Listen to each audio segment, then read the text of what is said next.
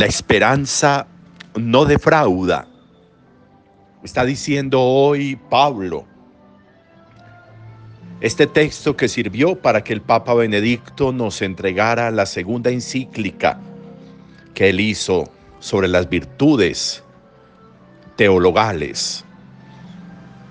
Espe salvi, en esperanza fuimos salvados. Sin esperanza no se puede vivir. Sin esperanza la vida se va volviendo mocha cada momento. Sin esperanza se va agotando todo.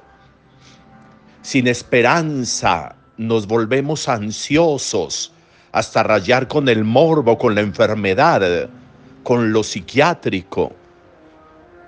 Sin esperanza no se puede hacer nada, porque lo verdaderamente valioso en la vida requiere tiempo.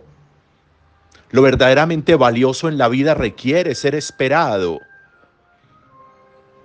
Para la vida, para el nacimiento de un ser hay que esperar nueve meses a que se forme, a que se estructure, a que se den en él todos los desarrollos necesarios previos al nacimiento. La esperanza requiere de ocultamiento. La esperanza requiere de reposo. La esperanza requiere de paciencia, como la del campesino, la del sembrador que siembra con la certeza de que va a brotar todo lo que sembró, pero espera a que brote.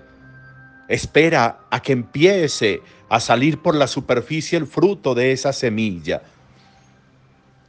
Pero es muy bonito cómo el Evangelio hoy nos aporta eso. La semilla y la levadura.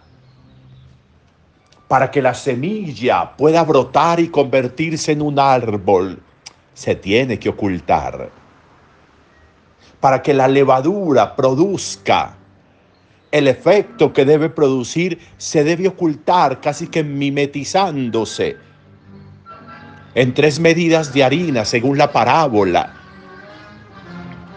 Lo que pasa es que a veces no nos gusta ocultarnos.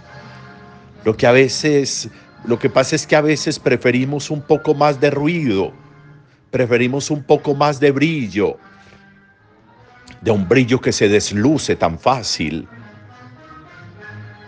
La esperanza es la certeza de lo que llega, la esperanza es la certeza de lo que está por venir. Por eso la esperanza es una virtud. Es muy importante entender que la esperanza es una virtud y no un don, porque los dones son regalos en cambio, las virtudes son construcción personal. Las virtudes son ejercicio. Le dedica Aristóteles a su hijo Nicómaco un libro, La ética a Nicómaco.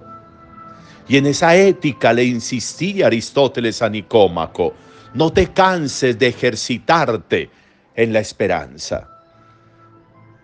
Eso eso es apuntalarse, eso es proyectarse. Eso es tener la certeza de que estoy parado hoy aquí, con la certeza de que el día de mañana, el estar parado aquí, me traerá posibilidades grandes de crecimiento, de transformación, que lo mejor está por venir en la vida. Pero lo hago desde el aquí, no lo hago desde el adelantar el mañana, desde el ansia del mañana, no y la fe es eso. Y la salvación es eso. La salvación es ya, pero todavía no. En el sentido de saber que tengo ya la promesa, pero espero a que se cumpla esa promesa. Pero la tengo, la tengo.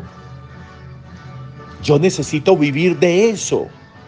Las promesas se convierten en un ejercicio cierto de algo que espero, de algo que lo doy todo y tengo la certeza de que ese darlo todo traerá consigo frutos muy grandes. Sin semilla no hay árbol, sin semilla no hay trigo y sin trigo no hay pan. Sin levadura la harina no hace nada. no crece, no sube, no tiene volumen. Se requiere la semilla, se requiere la levadura, se requiere la esperanza. La esperanza que mantiene latente la vida, la esperanza que mantiene con volumen la vida, la esperanza que mantiene aceitados los pensamientos, los sentimientos, las ideas, el movimiento de la vida. La esperanza que desde dentro va dando volumen como la levadura. La esperanza que se oculta como la semilla y empieza a brotar y a producir y a producir. Esencial el ejercicio de la esperanza, esencial. Sin esperanza no se puede vivir. Él es nuestra esperanza. Buen día para todos.